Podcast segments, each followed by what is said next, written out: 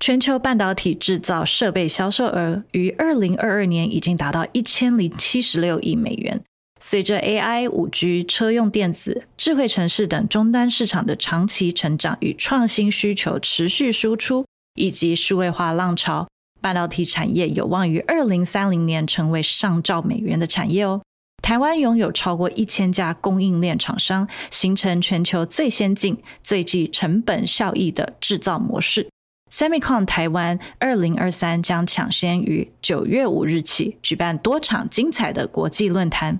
九月六日，展览将正式揭幕，邀集众多国内外龙头领袖齐聚，包含台积电、日月光、Lam Research、TEL、Applied Materials、Denso、Infineon 等，协助所有的与会者一探最新的半导体市场未来。今年 Semicon 台湾展览规模再创新高。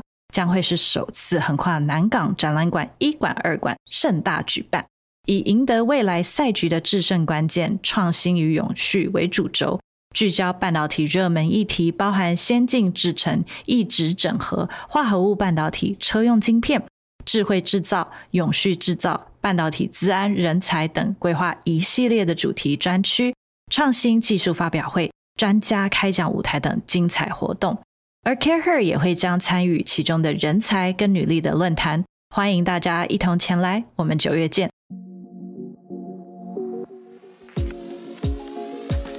Hi, welcome to the Leading Ladies podcast by CareHer. I'm your host, Tiffany, co founder and CEO of CareHer. In each episode of our Leading Ladies, we converse with a fascinating lady to share with us about her career trajectory, um, leadership journey, and interesting facts from her industry. So today we're going to talk about fashion. Yes, everyone's favorite fashion. Um, if you're a fashionista, um, you probably own something from this group that we're going to talk about, um, which owns brands that you can, if you name it, you know it. It's Dior, Moet, Tiffany, Fendi, Louis Vuitton, all these brands that you can think of when you mention fashion. LVMH is the home to 75 distinguished houses rooted in six different sectors. The market cap right now is around 462.7 billion, with over 196,000 passionate and committed women and men representing 190 nationalities working in their studios, workshops, wineries, factories, offices, and boutiques all around the world. LVMH has not just once said that how they were able to scale and grow so fast the past decade is that they really invest and focus on their talent and their diversity. Those are their strength. So today we're going to chat with someone who has been with LVMH Group and to share with us what is happening and what they're doing to really invest in talents. Aya Yamanouchi-san, who is the senior manager of people and culture from LVMH Japan, to share with us what it's like um, leading people development initiatives, how they have reached diversity and inclusion projects, how they were able to empower their talents, interesting CSR they're running, and also how they're able to foster this LVMH culture by um, a lot of the initiatives that Aya-san is leading. More importantly, how did Aya-san started her career at LVMH when she first went to Paris wanting to become a French teacher? Let's welcome Aya-san. Hello, Tiffany. Thank you very much for this fantastic opportunity. I'm really, you know, happy to to talk with you. Mm-hmm. So maybe let me introduce myself. Uh, so my name is Aya again. Uh, so I'm born in Japan, Tokyo. You know, so I'm Japanese, and I um maybe let me talk about my career because you know I, am currently working at LVMH, but you know how I came to this uh, career. So I started my career in the fashion little business around my actually by my father and i learned about the business through buying fabrics in europe and you know, production logistics and also i was working in a sale you know the boutique as a sales associate mm-hmm. and supporting after having worked in retail for seven years i decided to go to paris to pursue mm-hmm. my dream to become a French teacher. And you know why French teacher? Since you know uh, since I was a young student, I was really fascinated by French movies and culture and fashion. And you know, uh, I'm sure uh, Tiffany, you've been to Paris, and um, the way of living of a French woman seems to me very attractive at the moment. And I felt that a woman can be very strong and sexy at the same time, and maturity was very much appreciated in French culture. That's that it's, was my impression. That's very different from the Japanese culture, right? When the society in Japan kind of celebrates being kawaii and not as independent, but like you were so attracted by the French culture, how they celebrate women being independent and how you don't have to only act certain age you know the hmm. maturity mm. that you mentioned um, that they're strong and sexy at the same time so mm. you were drawn to paris for teaching and for the culture. And then what's next? So um, I was in Paris, you know, and uh, I studied French literature at Sorbonne Nouvelle. Uh, mm-hmm. uh, I don't know, uh, Sorbonne Nouvelle. And um, I've got a diploma called uh, DUF, uh, Diplôme Universitaire d'Études Françaises. So it means that, you know, I studied about French culture and French literature. And I also obtained a diploma called uh, FLE, uh, Français langue étrangère. Uh, it means that you know I can teach uh, French uh, as a like foreign language uh, for you know people in Tokyo, which allows me to to become a French teacher, but I didn't become a French teacher, unfortunately. Um, and uh, I was enjoying my life in Paris, and I was, you know, thinking of finding a job. But unfortunately, my father's company has bankrupted, and when I was about to work in Paris, and so I decided to move back to Tokyo and support mm-hmm. Closing Hits company. And at that time, um, you know, I had to survive. So I, I, also started to work as a freelance interpreter and trainer for fashion brands in Tokyo. And I met many inspirational people. And thanks to them, I had an opportunity to learn coaching, you know, and NLP, uh, neuro linguistic programming in the United States, uh, which improved my training and facilitation skill dramatically. And uh, together with my experiences in Paris and my study of soft skills such as coaching and NLP, I started to be known as a trainer in products, retail, communication skills, and coaching skills um, for several European luxury brands. Then, uh, luckily, uh, Gucci found me and Gucci hired me as a training manager for enhancing their retail experience and five years later, I joined Christian Dior Couture as retail training manager. And then after two years and a half, I put my hands up for an internal mobility opportunity. And I'm currently working at LVMH Japan as people and culture senior manager, supporting the development people in all LVMH maisons. Mm. It's so fascinating to hear your career um, journey so far because most women, I think, um, if they work in LVMH, it's because of their passion in fashion or art or the French culture. But what you did was you actually combined your passion in education in actually supporting and developing, further developing talents and supporting the talents, which I think um, LVMH has multiple times mentioned that talent is the most important asset for the group to be so successful. So I think I wanted to further ask you is that our audiences, um, they're probably very curious about the culture and work environment at LVMH. You have over, I think, 85, um, 75 houses, right? And right. you have more than uh, 196 passionate, committed uh, women and men. So, so many talents, so many brands, so many different um, subcultures at this huge group. Um, while this fashion as a topic, it's so um, admired and discussed among all of our, um, you know, members and community, and you have so many brands that's loved by so many people around the world. Can you tell us a little bit more that are there actually challenges and and and what are some opportunities of you managing people and culture of LVMH? Especially, you mentioned that we mentioned previously the culture in Japan is so different than mm-hmm. France. Mm. Um, so, can you share with us some of the specific issues relating to the Japan market, such as you know pressure to all kind of conform to the society, um, mm. the lack of celebration of being strong and independent? Mm-hmm. Right. So yeah, thank you very much for you know talking about our group. Uh, yes, as you said, uh, we have uh, you know many maisons, uh, mm-hmm. 75 maisons currently, and you know so diversity is there mm-hmm. already. You know these maisons are from different countries and you know, different DNAs and people working in each maison are really different. So mm-hmm. uh, managing these, uh, you know, diversity is first of all it's a challenge, and uh, LVMH is um, intentionally decentralized organization. So meaning that you know it's not like LVMH Holdings decides something for maison. So maison first, maison has a decision, you know, and maison has autonomy. So means that we need to really facilitate them and to get some uh, how can I say um, if we want to decide something it takes time um, mm-hmm. but you know but this diversity can create very innovative ideas yeah. and but it means that inclusion has to work well.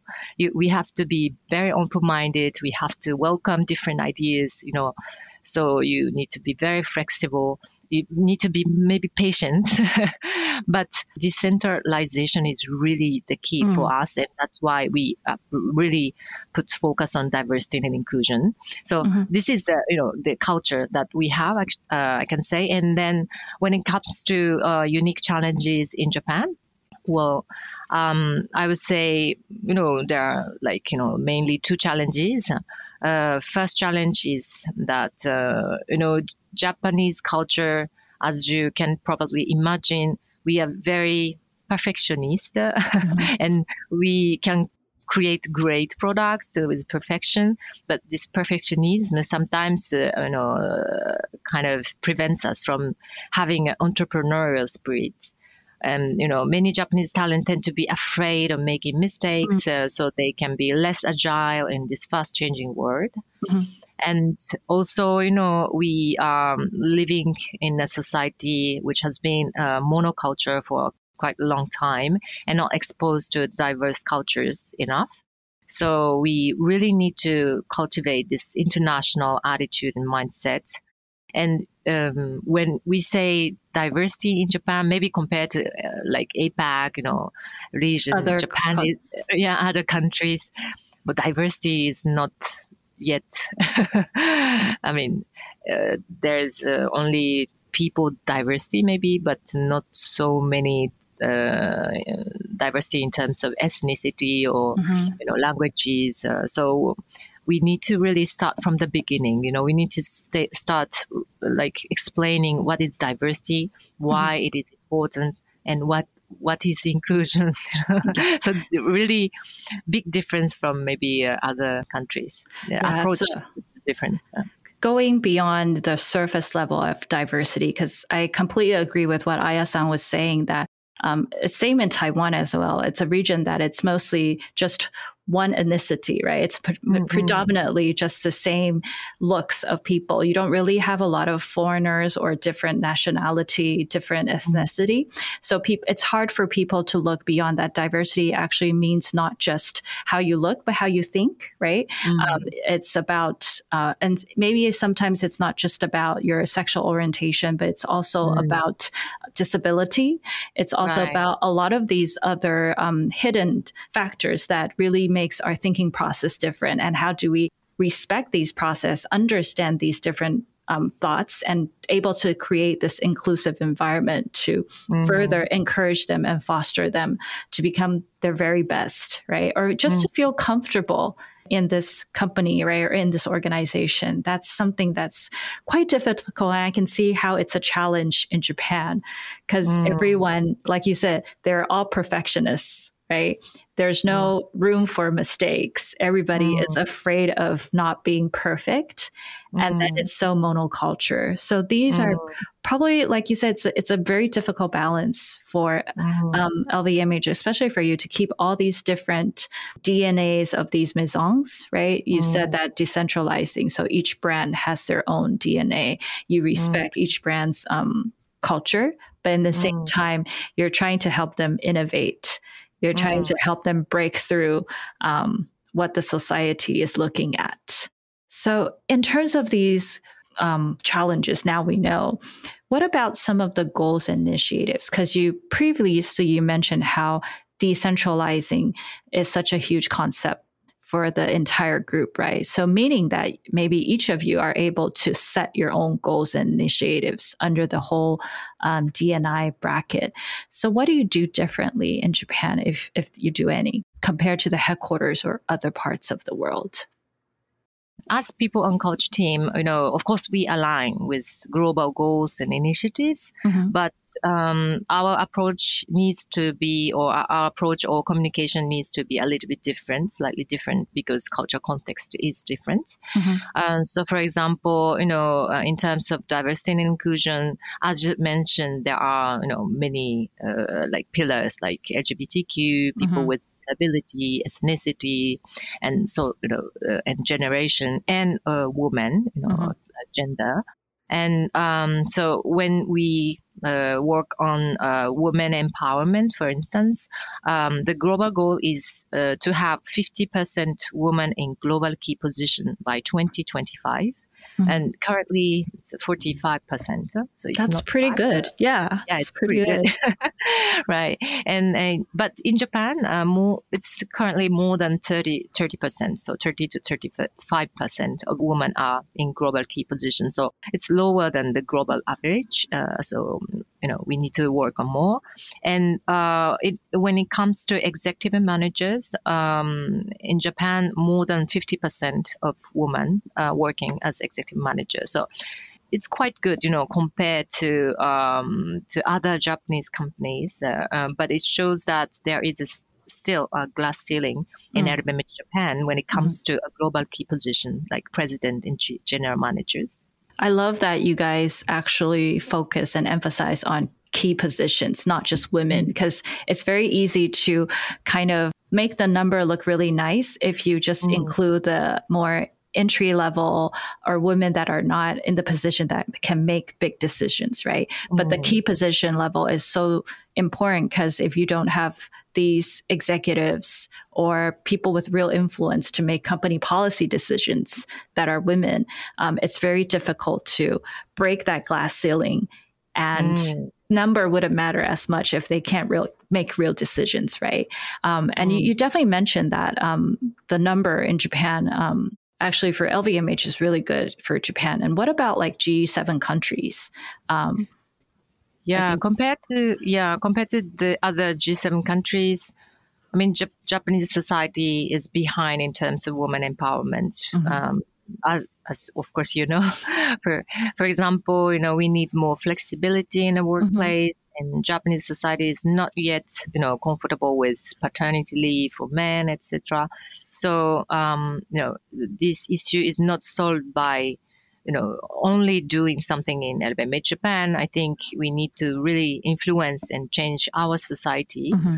And so, you know, what we do differently from other countries is maybe not only, you know, uh, do some initiative within our company, but uh, also to communicate, you know, to external, you know, uh, like uh, society, like you know, influence. stakeholders. Yeah, stakeholders, so that uh, society itself can change. Mm. I love that you talked about paternity leave, right? Because when it comes to wanting to have more women back to go back to workplace or mm-hmm. um, wanting to keep them at the workplace, the flexibility that we're talking about, it's not just for the moms, for women, right? We we, we really needed men yeah. to also be involved. So are there right. more men taking paternity leaves now in LVMH?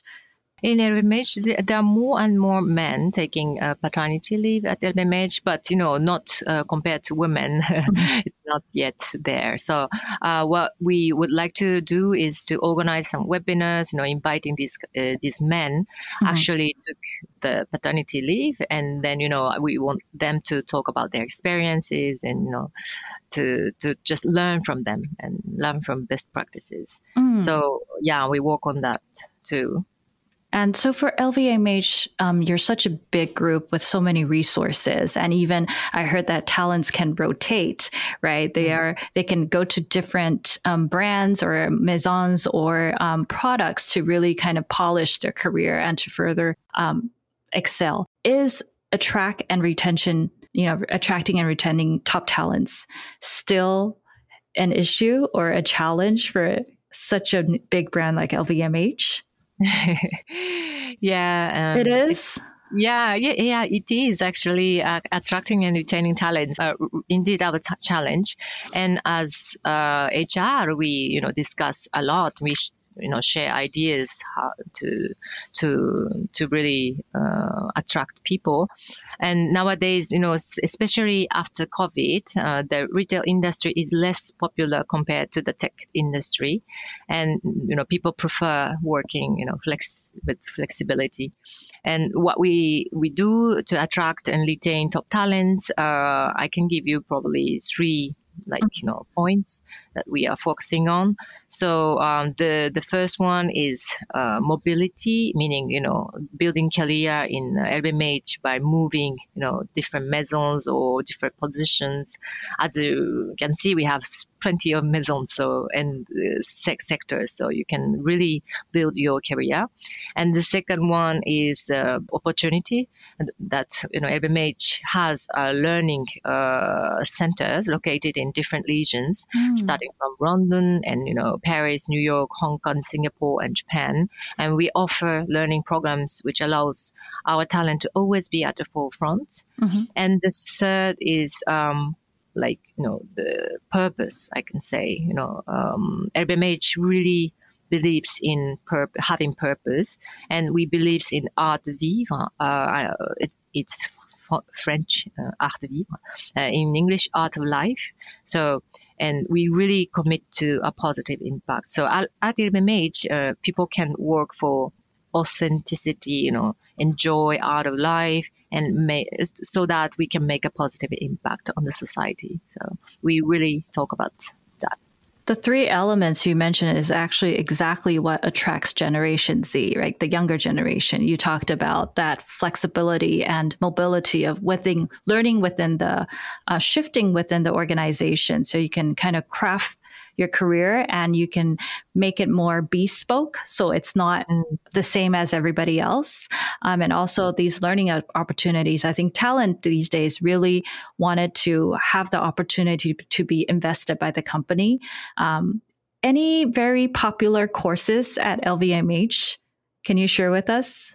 You mean a training course? Mm-hmm popular training is management and leadership, of course, mm. you know, uh, foundation program. And as you know, our offer uh, as LVMH House is uh, for cross maison, meaning that mm. you know the participant is coming from different maison, and they really appreciate this yeah. learning opportunity. You know, they usually work in one maison and they never meet you know other people, uh, even you know with a similar function. So they want to share their uh, challenges, you know, as a management manager mm. leader, and they really learn from each other, and they connect uh, it, this program is uh, actually uh, for like three months journey. So they have webinars, you know, they have in-person training and they have another cohort session. so they can be connected for quite a long time. And we celebrate at the end with the champagne. That's the best part. Yeah, that's the best part. so it would be that's really the element of connecting and networking, right? You get to network yeah, and meet yeah. people outside of your office or your your maison, right? Right, right, right. Yeah, we really, I mean, LVMH Group is there for creating this connection and network so that, you know, synergy can happen. And, you know, we are diverse and we can learn from each other and we can, you know, improve much better, you know. Mm-hmm. What was the, I, I've noticed that on your team, the entire um, DNI diversity inclusion team has been recently. You all went to Paris, right? And what was right. the slogan that you've? Um, I think it was diverse by essence and. Mm. Inclusion by, by, by choice. choice. Yes, that's. Right. I think that's a wonderful uh, line to remind yourself. Mm. Right, true. This is kind of like a slogan that, you know, uh, as LVMH diversity and inclusion team is using every time we have a meeting and, you know, we put that on the t-shirts so that we will never forget. And diverse by essence, yes, of course, you know, we, everyone is different and we, that's why we are unique and precious, right? Mm-hmm. And inclusion by choice, uh, because inclusion is the difficult part, part challenging part. And I remember, you know, uh, there is a, a, sentence which was said by um, American professor of business uh, school, like Harvard Business School. Uh, he said uh, diversity is about counting the numbers, and inclusion is about making the numbers count. Mm. So it's really, you know, inclusion is the key, and inclusion is made by choice, and mm-hmm. we promote this choice. That's amazing. And lastly, I wanted to ask because um, I think LVMH as such a big group, you're always kind of in the front line of the next trend. You're either setting the next trend or you know what's coming up and you're collaborating with a lot of these um, amazing brands. So, can you share with us, um, since you have been working in the luxury goods industry for so many years now, any exciting trends that you're seeing, you're currently collaborating, um, so we can know what to look out for? Right. Thank you for your question. And I'm sure, you know, the, uh, all the listeners is really, um, you know, know many um, informations about our brands. And um, also, you know, uh, when you talk about AI, NFT, ChatGPT, Metaverse, so mm-hmm. these all technical things is there, of course, with us. Um, and uh, but maybe I, I, would like to to talk about uh, more about sustainability and green tech in luxury industry, mm-hmm. especially at LVMH, uh, because oh, we uh, currently we use the word new luxury. Uh, mm-hmm. New luxury is it's not only you know creating newness, uh, but it's about doing something that matters in the world. So uh, I think sustainability is really the key. And uh, I can give you some uh, great examples that you know LVMH is working on. Uh, the one is uh, Nona Source. Nona Source uh, is a high-end resourced material for mindful creation. Uh, actually, LVMH created this shopping site, and this at this shopping site you can purchase dead stock high-end materials used by LVMH Maison with the low mm-hmm. cost. Mm-hmm. So please uh, put the link uh, so that people can yes, go for the audience. The, yeah, the great materials. And actually, this idea is coming from uh, our employees. Uh, so this is uh, not LVMH uh, kind of led initiative. Yes, it's an employee-led initiative. And the second one, uh, I can say uh, one, two, three project um, by mm-hmm. uh, currently done by some uh, some uh, region in Fred. Fred is a jewelry uh, maison, right? Fred. And so at Fred, if you purchase a product and then you have an option to choose a normal package or non-packaged, and if you choose a non-package, and then you can actually choose to plant the tree and in Africa uh, or in other regions, I mean, you can track uh, you, mm-hmm. where where your trees are planted, and you can see how it grows, and you can also see how this tree will benefit the people living in Africa. So uh, I think you know luxury can go uh, like beyond just the, the pressure of the clients. It's a pressure of the planet, you know. And creating impact for the client. Yeah. client. Yeah. And right. I think the both both of these, um, the first initiative, the second one you mentioned, I think it's quite groundbreaking because it goes against that luxury is creating waste. You're actually trying to, first one, you're saving more of the packaging, right? A lot of people mm. um, purchase uh, luxury brands because they really enjoy unpackaging the boxes, right? But you're now actually using that to plant a tree to create actual impact for the um, for Earth, right? And the, for the future. Yeah, for the future mm-hmm. too. And the first one also, you're getting a um, dead stock high end material. It's used by LVMH, so it's the equal quality, right? Mm, but right. with a much lower cost, and you're not wasting that um, mm. that piece of leather. And, right. and it's amazing that it's actually driven by your, your employee group, right? It's by by your yeah. talent. It's not by the company. Right, right. These two ideas is purely coming from employee, and mm. you know they have a like a you know entrepreneur team there who's working on, and yeah, so it's great initiatives. And mm, the last but not least, maybe uh, I can talk about Guerlain, uh, which mm-hmm. is a, cosmetics brand. And Guerlain is uh, you know, known as uh, like you know using a really high quality natural ingredients, you know, uh, things. And um, so it means that we need to protect the nature, right? And mm-hmm. so Guerlain announces the Bee School program to raise awareness amongst school children of uh, the need to protect bees, uh, which is uh, actually bee is a symbol of the maison since 1853. So it's really, you know, um, when you, when you, I, I, actually went to this bee school to learn myself too. And then you can realize how, how precious they are. You know, the, the children's are, uh, it's easy to, to understand and mm-hmm. it's the, the biodiversity and climate change. And also it's, easy that to identify like concrete actions you know they can take so i think it's a really great initiative uh, what happens if we don't protect the bees what happens so there are many foods that we are eating every day and what i learned that you know if you don't have bees we yeah. can only probably eat uh, uh, banana and uh, potato. Mm. I, I, like banana and potatoes, but you know, you can't eat other fruits. Yeah we yeah. needed bee to kind of transmit the the pollens and all that. Yeah, the keep... pollen. Ah, okay. Very interesting. Mm, yeah, so yeah, the children are like, "Oh my God, um, no more peach, no more." We need to protect the bees. we really need to protect the bees. Bees are not so dangerous neither. Mm. So, yeah. Okay. Mm. So yeah, and um, I really um, believe that you know uh, luxury, as I said, you know, new luxury is really you know about doing something that matters. So mm-hmm. and also luxury is really about creating a joy of life. Um, I, because uh, I don't know, like it's very emotional, right? When you purchase a luxury product, or mm-hmm. when when you wear, or when you drink, or mm-hmm. when you it's you use five senses and you it gives you some special feeling.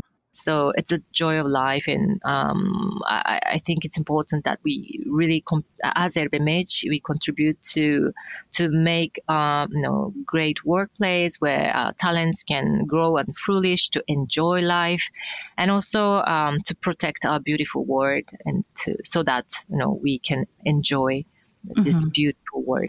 Mm-hmm. Fashion, I think for a luxury or fashion, like you said, what we purchase, what we wear, it's an expression of ourselves mm-hmm. as well, right? The right. set, the purses we use, the color we choose, the, the outfit that we want. And it, it really is, uh, it's art. It's the joy of life. Um, mm. And thank you so much, Aya-san, for sharing with us so many uh, really cool initiatives and internally what LVMH is doing. And I think lastly, you know, after hearing so many wonderful things about how you can grow within this amazing organization, are you looking to attract foreign talents to Japan? Definitely, yes. Mm-hmm. uh, you know, nowadays there are more and more foreign talents uh, mm-hmm. working in LVMH Group, uh, um, and I, of course, you know, as we we are operating our retail uh, uh, companies in uh, Japan, this person might need to speak, you know, a little bit of Japanese or uh, but uh, of course, yes, uh, there are many opportunities ahead, and, and we are very welcome. And we want to create a more diverse kind of team Uh, so that we can have innovative ideas. That's great. And I definitely encourage our listeners to follow Aya-san on LinkedIn or LVMH's LinkedIn. Um, I love that you guys always update really um, insightful initiatives um, and a lot of the updates of different brands and maisons and some innovation projects that you're doing. Um, so I think we can definitely continue to hear from Aya-san and to see there what is next. And we would love to see if there are other opportunities that can, you know, share with all of our um, talents. Um, and maybe you are the next person to go to Japan and work with Aya-san. yeah, really hope to you know collaborate with the listeners and with you, Tiffany. You know, we can really make a big difference together. Yes. Thank, thank you very you much, so much for. Yeah, thank you very much for giving me this really great opportunity to talk about uh, LVMH company and about myself. Thank you. Thank you. Thank you.